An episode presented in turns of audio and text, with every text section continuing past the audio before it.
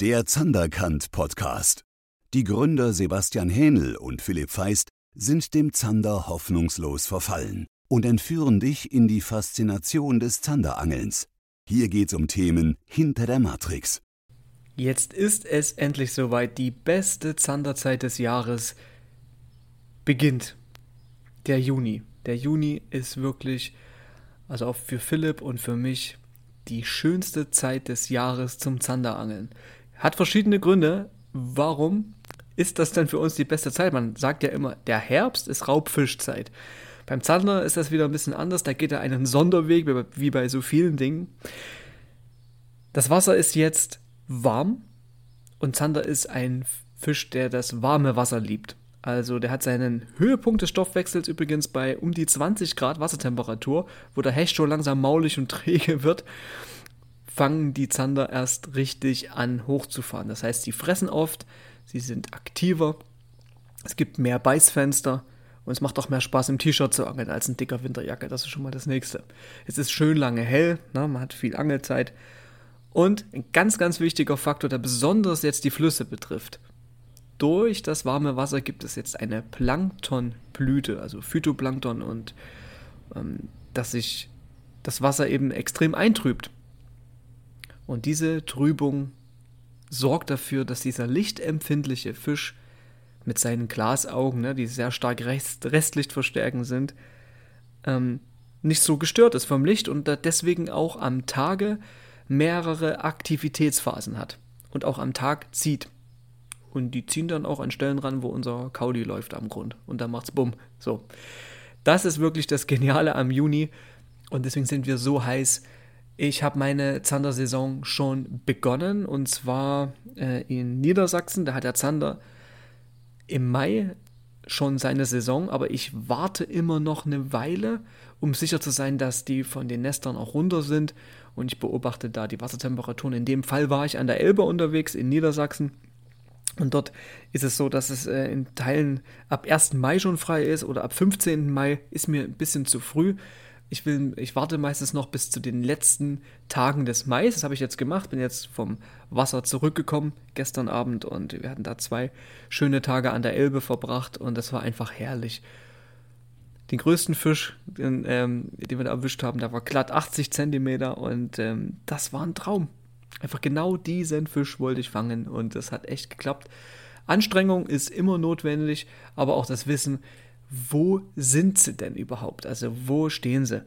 Und ähm, aufgrund dieses trüben Wassers ist es nicht so, dass sie in den tiefen Stellen stehen im Fluss, also nicht an den tiefen Hafeneinfahrten oder an den tiefen Buhnen, sondern dass flachere, wirbelnde Plätze am besten funktioniert haben. Und das war tatsächlich der Fall auf flachen Prallhängen und auch Gleithängen der Buhnen, die auf gerader Flussstrecke liegen. So, so, grob kann man das sagen. Oder diese Buhnen, die nach der Außenkurve kommen, so die ersten Dinger.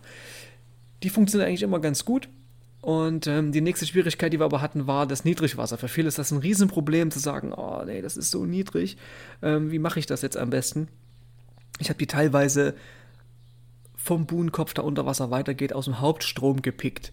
Für diese Geschichte habe ich einen Film gedreht, nämlich auf der Tour die ich jetzt gemacht habe, der erscheint auf Paraigo oder in Der Raubfisch, wo ich genau zeige, wie ich das denn mit diesen Buhnenköpfen mache, wie man die anfischt, was es da auch für Hänger, Stolperfallen geben kann und aber auch für Erfolge.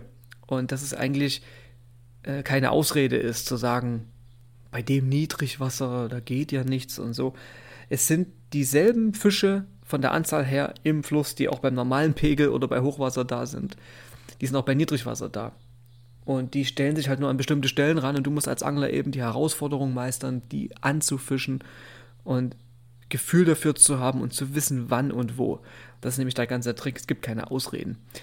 Deswegen komme ich nämlich jetzt zum nächsten Thema. Ausreden oder wo ich mal ein bisschen was mitgeben will, mal in die Tiefe gehen will. Ob der Podcast jetzt auch 20 äh, Minuten oder eine halbe Stunde wird, weiß ich nicht. Kommt drauf an, wie weit ich die Informationen hier reingeben kann. Das war erstmal ein kurzes Update, was ich die letzten Tage so gemacht habe. Der Zander-Saisonstart ist halt immer das geilste ever. Mit Philipp zusammen drehen wir jetzt nächste Woche, dann Anfang Juni auch einen Film für YouTube. Das wird wieder toll. Wir fahren auch zur Elbe und wir haben uns überlegt, wir machen einen äh, Vergleich äh, Strecke machen versus Ausangeln, dass wir so ein bisschen auch äh, eine spannende Story mit drin haben. Und äh, das werden wir aber spontan entscheiden am Wasser. Ja, das ist so angedacht. Also freut euch drauf. In dem Sinne, äh, wegen Ausreden. Was mir immer wieder auffällt, ist auch bei Anglern, die zum Beispiel, wenn wir gerade mal beim Thema Fluss sind, ich kann nicht immer alle abdecken, ne? Allen Menschen recht getan ist eine Kunst, die niemand kann, sagt meine Oma immer. Die ist äh, im 89. Lebensjahr, mein Opa 91. Und die sagen da sehr weise Sachen. Deswegen, es gibt Angler, die angeln nur am Fluss, andere nur am See, nur am Weiher, nur am Kanal. Der eine hat einen klaren See, der andere drüben flachen, der andere wieder einen klaren tiefen. Wir versuchen zwar auf alles einzugehen im Wechsel, das gelingt uns auch ganz gut, aber äh, es ist nicht möglich, alles umfassend immer bei jeder Aktion, jedem Video oder bei jedem Podcast reinzubekommen, für alle abdeckend. Dafür ist das Angeln und auch das Zanderangeln einfach viel zu breit gestreut, die Möglichkeiten. Das Spektrum ist zu groß. Aber eine Sache ist immer gleich, die beobachte ich bei sehr, sehr vielen Anglern, die mich auch anmailen und sich auch bewerben auf eine intensive Beratung, also woraus auch eine Zusammenarbeit entstehen kann im Zanderkan Coaching, wo ich immer wieder Folgendes mitkriege. Es ist ganz oft der Fall, dass jemand sagt, ja, ja, ich, äh, ich versuche gerade Worte zu finden, um da gut reinzukommen, ähm, sagt, ja, ähm, es läuft noch nicht so richtig und irgendwie, ich versuche, ich gehe das zwar, äh, ich gehe zwar raus und setze das um, was ich so in den Videos gesehen habe und, äh, und dabei erkenne ich immer wieder, dass die Leute immer nur an derselben Stelle angeln. Da wohnt jemand zum Beispiel am Rhein oder an der Elbe oder an der Oder oder an der Weser oder am Main oder oder oder. So. Und sagt, naja, ja, ich, ich, ich mache das so, ich habe da meine Buhnen und wenn ich dann genauer nachfrage, ja, zeig mal, ne, in so, einem, in so einer Beratungssession auf zanderkan.de zum Beispiel, wo ich sage, ne, zeig mal, wo ist denn das? Ja, und dann sehe ich, dass da jemand immer nur den kürzesten Weg zu seinem Fluss fährt und dort eine Stelle hat oder zwei, drei oder drei Buhnköpfe oder eine Hafeneinfahrt und dort immer steht und angelt. Und immer nur dort das probiert und teilweise sein Leben lang. Wo ich mich frage, ja Mensch, wieso fährst du nicht mal ein bisschen erkunden? Mal Fluss auf, mal Fluss ab. Ja, das habe ich schon mal, da muss ich ja eine andere Angelkarte mir besorgen, das ist wieder ein anderer Verein oder, oder naja, das habe ich schon mal gemacht, aber also ich glaube, dass, dass ein sehr, sehr großer Knackpunkt für viele darin besteht, dass die sich so, so beschränken auf eine bestimmte Stelle oder ein bestimmtes Gewässer, wo sie halt ähm, von der Gewohnheit her immer hingehen. Und das ist, das ist total schade. Und wenn ich das mit mir vergleiche oder mit anderen Anglern, die halt sehr umfassend erfolgreich angeln und auch sehr oft draußen sind, na, das andere ist falsch gesagt wenn ich das vergleiche mit anderen Anglern, die man so kennt, die regelmäßig und viel fangen, genau, so stimmt's. Das sind auch immer Angler, die einen hohen Entdeckungstrieb haben, die viel ausprobieren, die viel einfach herausfinden wollen.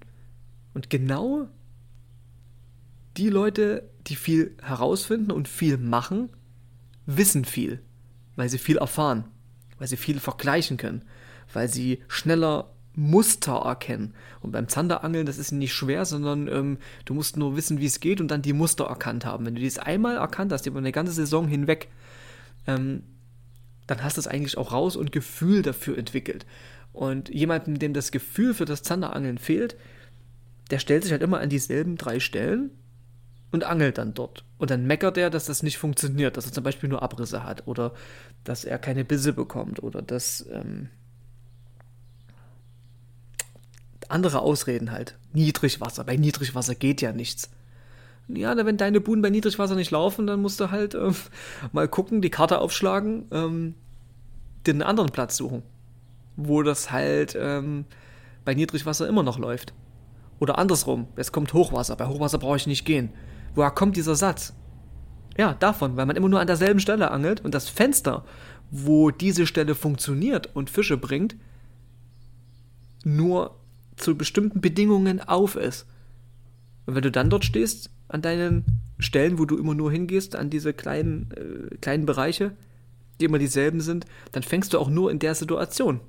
Und ändert sich die Bedingung, wird dann schnell, also daher kommt das her. Ich habe das echt auch forscht und mir lang Gedanken gemacht, weil ich das immer wieder gehört habe. Ähm, dass es, dass es äh, ja, zeitweise nicht läuft, bei Niedrigwasser nicht läuft, bei Hochwasser nicht läuft oder im Sommer nicht läuft oder im Winter nicht läuft oder das ist, das ist halt immer nur Mars, Erde und Venus in einer Linie stehen müssen, damit es an dem einen Platz, wo du vielleicht immer nur fischen gehst, läuft. Dabei läuft äh, wenn die Planeten anders stehen, an anderen Plätzen gut. Und das ist das große Ding, was die meisten Angler oder was sehr viele Leute nicht machen. Das habe ich echt mitbekommen, dass sie einfach einfach diesen Entdeckungstrieb nicht haben oder einfach nur aus der Gewohnheit heraus. Weil Menschen sind ein totales Gewohnheitstier. Deswegen gehen viele immer nur an dieselben Stellen und beschränken ihren Angelerfolg auf das Potenzial dieses einen Platzes zum Beispiel. Was ich total schade finde. Ähm, andererseits ist es auch positiv, dieses Gewohnheitsding. Weil, wenn ich mich daran gewöhnt habe, zum Beispiel viel herauszufinden, viel Strecke zu machen, ähm, viele neue Gewässer immer wieder anzuspotten, dann ist das meine Gewohnheit, das zu machen. Mir wird es nämlich total schnell langweilig. Habe ich zum Beispiel eine Elbstrecke oder, oder an der Oder eine Ecke gefunden, wo ich gut Fisch fange, also auch meinen großen Zander erwischt habe und kenne den Platz, habe den ausgefischt, kenne da fast jeden Stein, und weiß, zu welchem Pegel wie der Wirbel da läuft und sowas zum Beispiel, dann wird mir das irgendwann zu langweilig. Also wenn ich dreimal dahin gefahren bin und habe dann Fisch gefangen dreimal, dann muss ich wieder woanders hin. Und das ist quasi äh, wahrscheinlich meine Gewohnheit. Ich muss mir dann wieder eine neue Strecke suchen und die halt durchackern. Und, und äh, weil ich dann wieder herausfinden will und meine Muster darauf anwenden will. Also ich sehe zum Beispiel eine Flussstrecke, äh, ich sehe das Setting, also die Jahreszeit, den aktuellen Pegel, die aktuelle Trübung und ich sehe den Flussverlauf und wie die Wirbel wann wo laufen. Und ich gucke mir das an, obwohl ich noch nie dort war und habe einfach das Gefühl dafür. Ich sehe die Muster und weiß instinktiv, wo ich hin muss. Und das ist eine Sache, die man über, über ja, sag mal, über eine hohe Erfahrungswertrate, oh, was für ein Wort, ähm, sich erarbeitet. Und das geht nur, wenn man viel probiert und nicht immer nur an derselben Stelle rumhängt und sich dann aufregt und beschwert darüber oder vielleicht die Flinte ins Korn wirft und dann Theorien aufstellt, dass bei dem Pegel und bei dem Wetter und bei der Jahreszeit es nicht beißt. Das stimmt nicht. Es beißt immer, die Fische müssen immer fressen, du musst nur wissen, wann und wo. Und das Wo musst du ausweiten. Du kannst dich nicht darauf beschränken. Dann beschränkst du nämlich deinen eigenen anglerischen Horizont auf diese wenigen Stellen oder auf das eine Gewässer, wo du halt nur angeln gehst immer. Und das ist, ähm, das ist schade. Ich kann aber auch verstehen, wenn man neben Job und Familie nicht viel Zeit hat, angeln zu gehen. Man kann nur nach der Arbeit vielleicht mal einmal die Woche raus, mal so für zwei Stunden.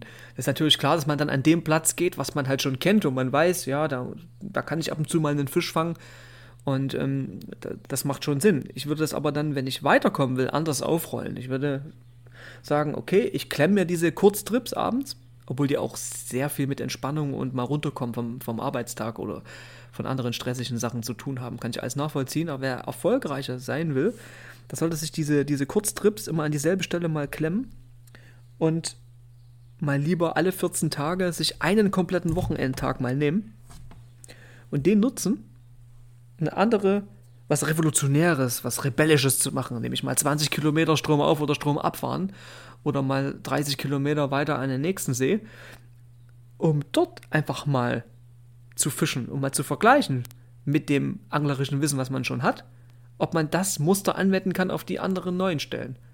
Ob man, ob man da nicht vielleicht äh, Gemeinsamkeiten sieht. Denn dann fängst du an, ähm, Gefühl zu entwickeln.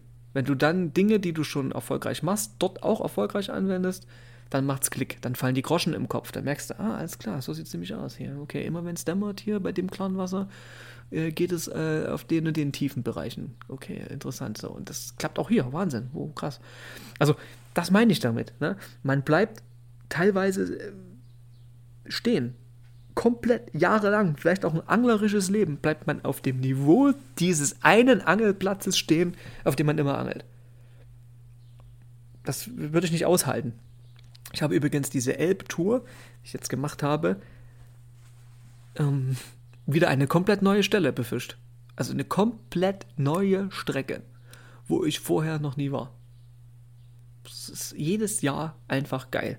Und wenn ich jetzt äh, nächste Woche mit Philipp den äh, YouTube-Dreh mache, wenn wir da gemeinsam losziehen, was wieder mega geil wird, ähm, befische ich wieder eine andere Strecke. Also wir gehen dann wieder an eine neue Ecke, wo wir noch gar nicht waren.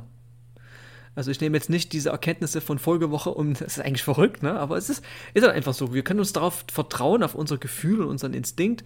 Wo müssen wir hinwerfen? Wir fahren eine Flussstrecke ab, äh, gucken vorher bei Maps, wie, wie, wo, wo geht die Außenkurve raus, wo, wo geht die rein, wo ist vielleicht eine Leitbuhne und äh, klemmen uns daran und dann ähm, gehen wir an von uns noch unbeangelte Fische ran. Das ist einfach geil.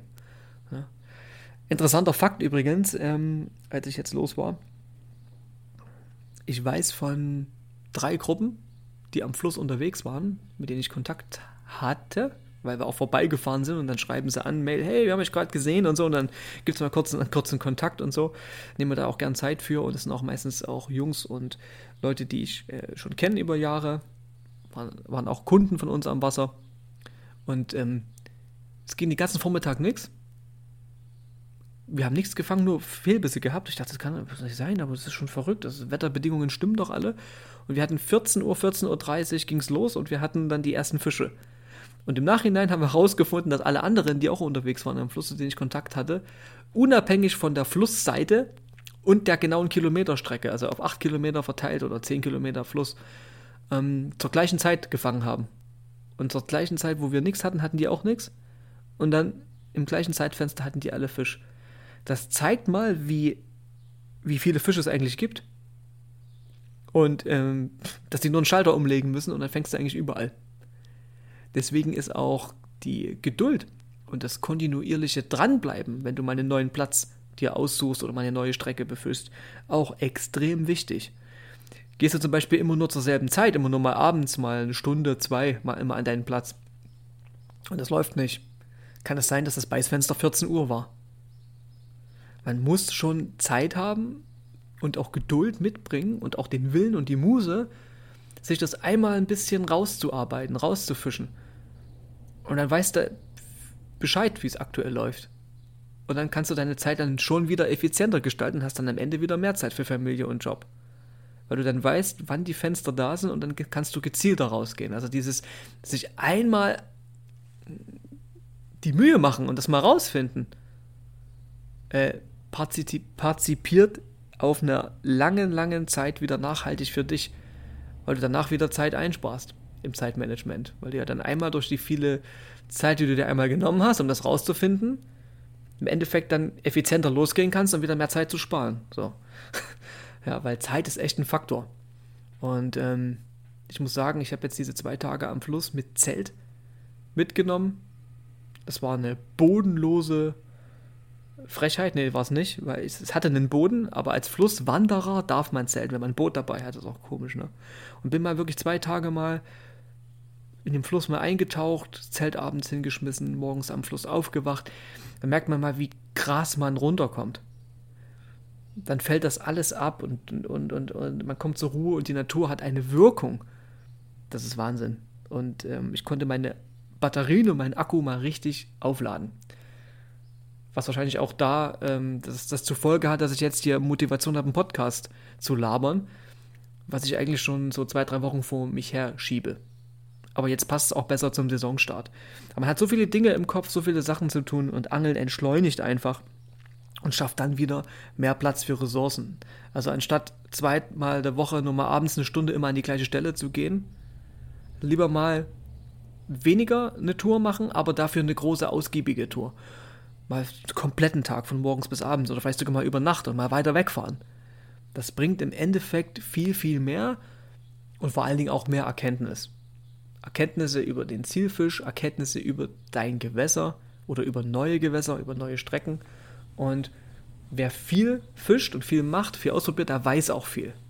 Und das ist wirklich entscheidend. Also bitte nicht auf hm, deinen anglerischen Erfolg und Horizont auf einen ganz kleinen Bereich beschränken an Angelstellen, dass du immer wieder an dieselbe Stelle oder ans selbe Gewässer fährst, sondern einfach mal ausweiten. größere Sachen machen. Und dann äh, wirst du automatisch besser. Oder lernst schneller Muster zu sehen, lernst viele Dinge.